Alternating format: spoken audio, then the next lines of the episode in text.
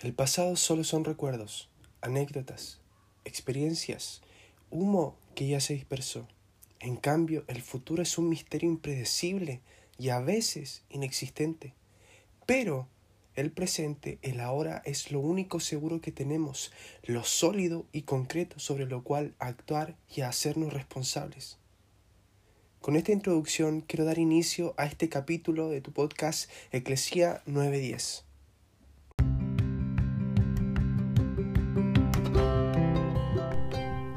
Quiero iniciar dando un saludo de manera calurosa a todos aquellos oyentes de este podcast. Gracias, honestamente, gracias por su acompañamiento, por creer que algo bueno puede salir de acá, o eso quiero imaginar. Y deseo que su año esté comenzando de una manera más tranquila, más esperanzadora. El año pasado fue duro, pero tenemos a, mirar siempre las cosas con más esperanza, eh, con más fe de, lo que, de que las cosas pueden mejorar, de que todo puede ser mucho más bonito eh, y de que no estamos solos en esta vida, que hay personas en las cuales nosotros podemos apoyarnos y también por encima de todo eso hay un Dios que quiere hacerse presente y visible eh, y también que en ocasiones va a usar a estas mismas personas para hacerse visible en nuestras vidas. El capítulo de hoy quise nombrarlo Aprovecha así eh, pero con la mano en el corazón esta idea no nace de mí, sino que es una inspiración de una canción. El autor se llama Santiago Benavides, los invito a escucharlo, su música es muy buena. Y esta canción cada vez que la escucho, eh, siempre eh, me lleva a analizarme a mí mismo, a repensar cómo vivo la vida y me confronta al darme cuenta de que aún me falta mucho camino para llegar quizás a algo mucho más espléndido, más bonito, más, eh, más humano, en realidad, más, mucho más humano. Y no sé si te ha pasado, pero frente a todo lo que estamos viviendo hoy, el, acceso rápido a la tecnología, al internet, a, incluso a las comidas, todo es, es como tan instantáneo todo lleva, incluso todo esto nos lleva a vivir una vida mucho más ansiosa y aún por lo que depara el futuro. A mí me ha pasado un montón de veces y reconozco que es horrible esa sensación porque me lleva a pensar en las cosas del futuro, cómo alcanzarlas, o a veces deseamos que eso, esas cosas que estamos pensando lleguen ahora ya y buscamos, planificamos y, para lograrlo a toda costa. Y ojo, con esto no quiero decir que sea malo, creo que es bueno la planificación, creo que es eh, necesaria. Yo estoy aprendiendo incluso un poquito de eso, soy bastante desorganizado pero sí creo que es malo cuando ese afán por las cosas futuras nos llegan a desconectar del, de la hora, nos llegan a desconectar del presente y nos llevan a sentirnos en un hoyo en el cual no podemos salir porque estamos tan, tan preocupados por el futuro, por el alcanzar cosas, y eso no es lo peor, sino que con e, ese afán, esa ansiedad terminamos arruinando aquello que anhelamos y también arruinamos el presente que se nos está entregando. Y aquí voy a generalizar un poquito, pero considero que dentro de todo gran parte de la humanidad es ansiosa por naturaleza. Y quizás al igual que yo, tú también luchas mucho con esa ansiedad eh, por conseguir metas, por sentirnos realizados, pero dejamos de disfrutar eh, las pequeñas, grandes cosas del ahora.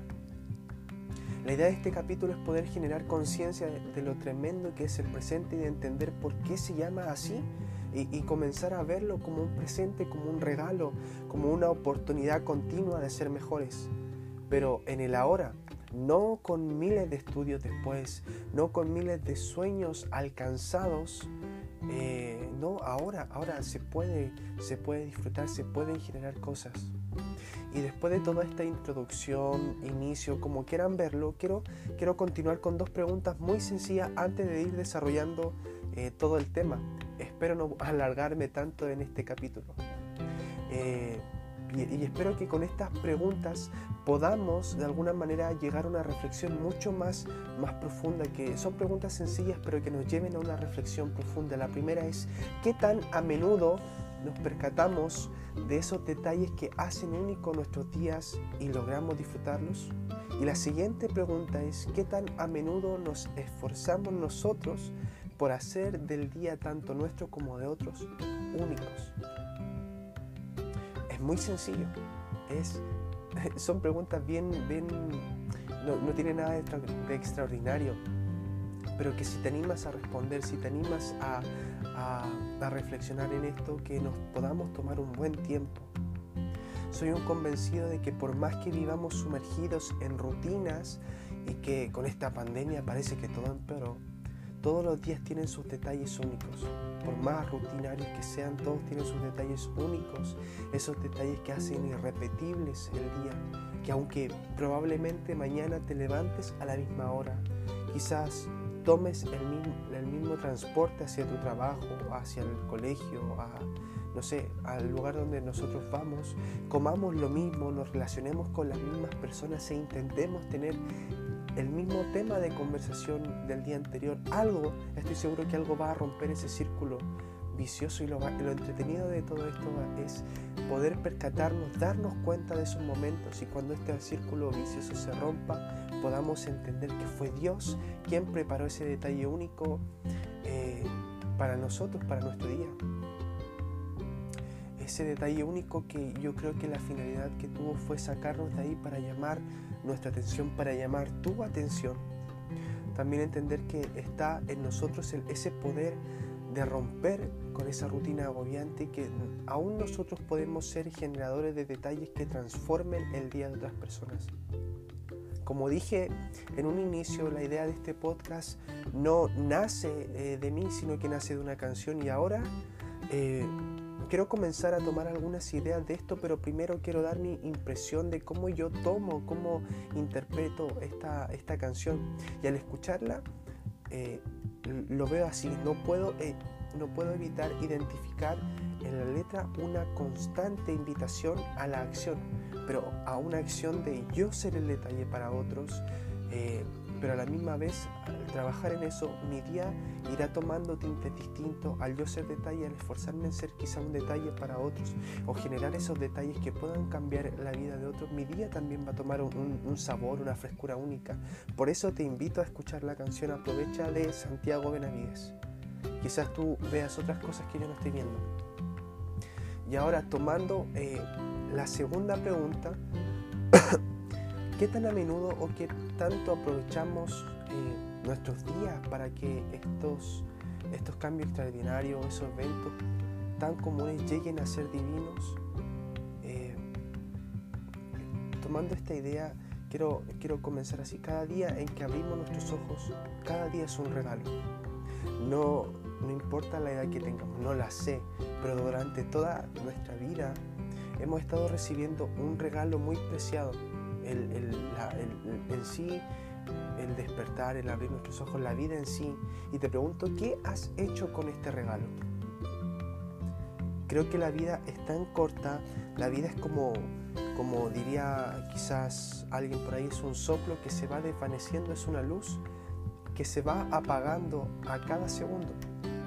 Algunas veces esta luz quizás puede ser más extensa, otras más cortas, pero en comparación con, aquella eternidad con la cual uno a veces eh, piensa, la vida parece tan fugaz, tan, tan efímera, tan corta, y que te animo en este podcast a poder aprovecharla de manera práctica, sencilla, pero a la misma vez profunda.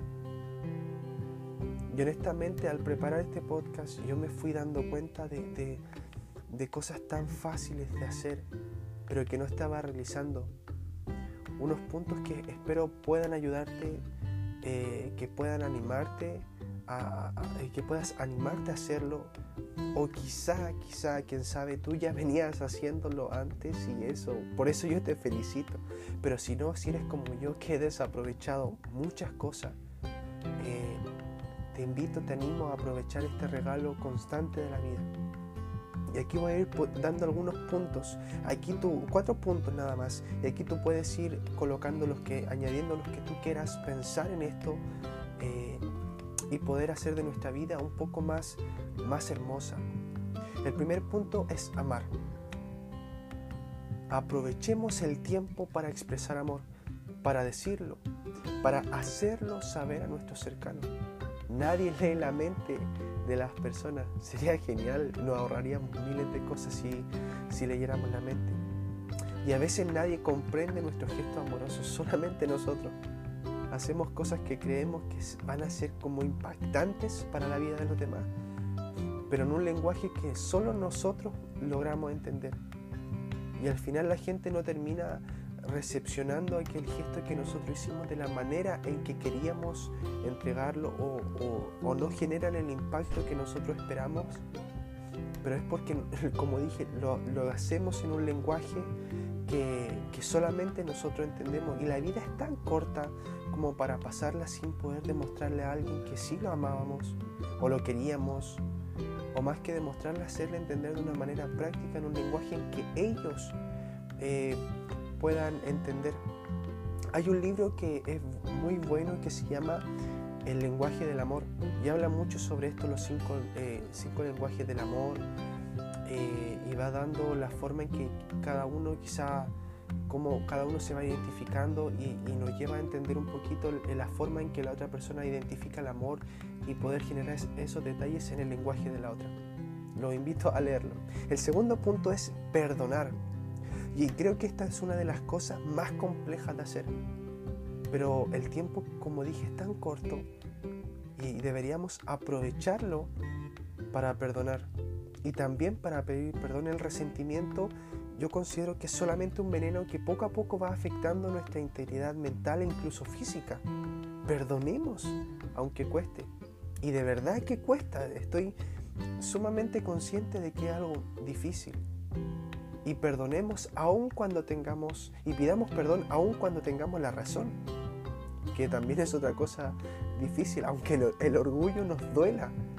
Pero estoy seguro de que el perdón tiene la capacidad incluso de sanar heridas. Todos los días estaremos expuestos a situaciones desde que nos levantamos, salimos de nuestra casa. El hecho ya de relacionarnos con personas vamos a estar expuestos a situaciones que nos van a, tomar, nos van a llevar a tomar la decisión de qué vamos a hacer con esos, con esos dolores provocados. O qué haremos nosotros con ese dolor que nosotros mismos provocamos. Perdonemos y pidamos perdón. El tercer punto es escuchar.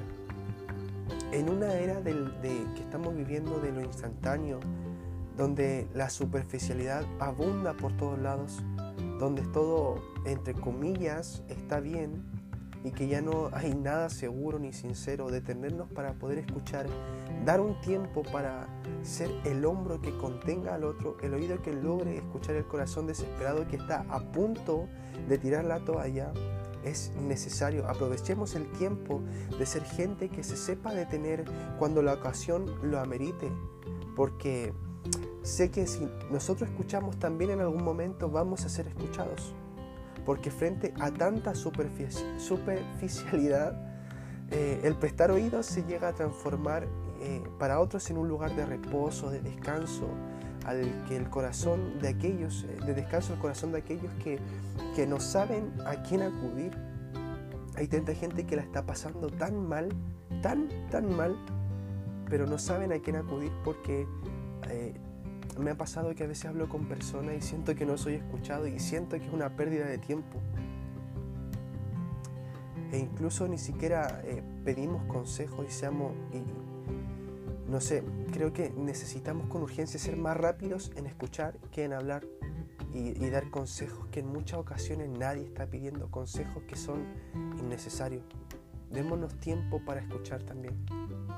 Otro, y el cuarto punto es levantar. ¿En qué sentido? Si realizamos un ejercicio de ir a un lugar público donde haya mucho, bueno, eh, en pandemia es complejo, pero quizás en reuniones familiares o la misma hora en que la familia se reúne a la mesa, estoy seguro de que vamos a poder ver una infinidad de rostros, de emociones expresadas a través del rostro, que quizás vamos a ver aflicciones, necesidad, tristeza, rabia, ira, gente que necesita una mano. También vamos a ver felicidad, obviamente. Pero personas que quizás están luchando solos con algún problema. Hace poco leí una frase en un libro que decía, eh, el infierno puede adoptar distintas formas. Y mucha gente lidia con su propio infierno. Y a veces en sus momentos de, de mayor agonía o de soledad, susurran al cielo solos por ayuda Otros piden comprobar la existencia de Dios con algún acto milagroso que solucione o que venga a traer alivio a su propio infierno. Y estoy convencido de que tenemos la capacidad de ser esa respuesta divina que muestre que Dios está cuidando aún de aquellos más reacios quizás a creer, eh, que tenemos la capacidad de, de calmar las llamas del infierno de otras personas e incluso que otros tienen la capacidad de, que apaguen las llamas del infierno nuestro. Todos tenemos un tejado de vidrio, todos somos frágiles, todos luchamos con conflicto interno. El que no lo hace, yo le doy un aplauso, en serio. El que no lucha con cosas internas es un superhéroe, no sé. Pero demos una mano, prestemos más atención a nuestro alrededor, aprovechemos de levantar al caído y también dejémonos levantar por aquellos que quieren, que quieren ayudarnos.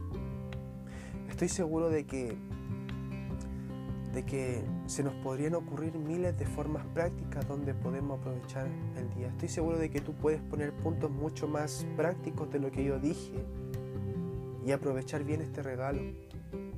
Y estoy seguro que también podríamos terminar convirtiéndonos en el milagro que tanto, tanto anhela a la otra persona.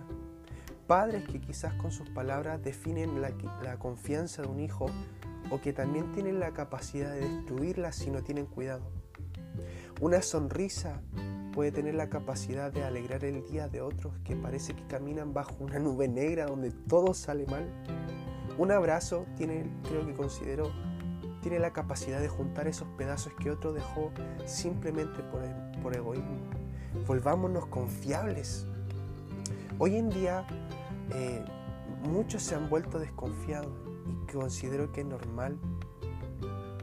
Eh, nos hemos vuelto tan inhumanos, pero frente a esa desconfianza siento que tampoco hacemos nada por cambiarlo y dejamos de confiar porque nosotros mismos, yo dejé de ser una persona confiable para otro. Para ser persona extraordinaria no necesitamos superpoderes, solo necesitamos actuar de manera muy sencilla, pero poderosa. Actuar con nuestra humanidad, aquella que hemos estado perdiendo con el transcurso de la vida. Nuestra humanidad es tan especial, nuestro corazón es tan especial y las capacidades que son puestas en nosotros son tan únicas y necesarias que Dios mismo se hizo igual a uno de nosotros, un hombre, un ser humano, un ser tan común pero tan divino a la vez que nos vino, que nos vino a enseñar cómo es que deberíamos actuar en nuestra vida, lleno de amor, cuidando a los demás, atendiendo, eh, Jesús fue alguien que supo aprovechar al máximo su humanidad, a tal punto que incomodaba por actuar de manera que naturalmente deberíamos actuar tú y yo. Aprovechemos, ahora que tenemos este regalo de la vida, aprovechémoslo, conectémonos aún con los de nuestra propia casa. Creo que con los de nuestra casa son los con los que más desconectados estamos últimamente. Aprovechemos este tiempo. Así que con esto quiero ir cerrando esta, idea de que no, como en una de las preguntas que hice, ¿qué estamos haciendo con el tiempo? ¿Qué estamos haciendo con nuestro día? ¿Qué estamos haciendo? Y te doy cuatro puntos eh, sencillos, amar, perdonar, escuchar y levantar a otros cuando sea necesario. No sabemos quién lo está necesitando y no sabemos cuándo nosotros mismos lo vamos a necesitar. Aprovechemos este regalo que es la vida. Espero que te haya gustado este capítulo. Si es así, por favor te invito a compartirlo. Ayúdame a que esto pueda llegar a más oídos. Y recuerda que tu vida tiene la capacidad de generar cambios eh, y deseo, deseo de todo corazón que este año sea increíble para tu vida, para tu familia, de verdad. Eh, y con esto ya voy dando término y me despido de este nuevo capítulo de este podcast, Eclesía 9.10. Adiós, chao, chao.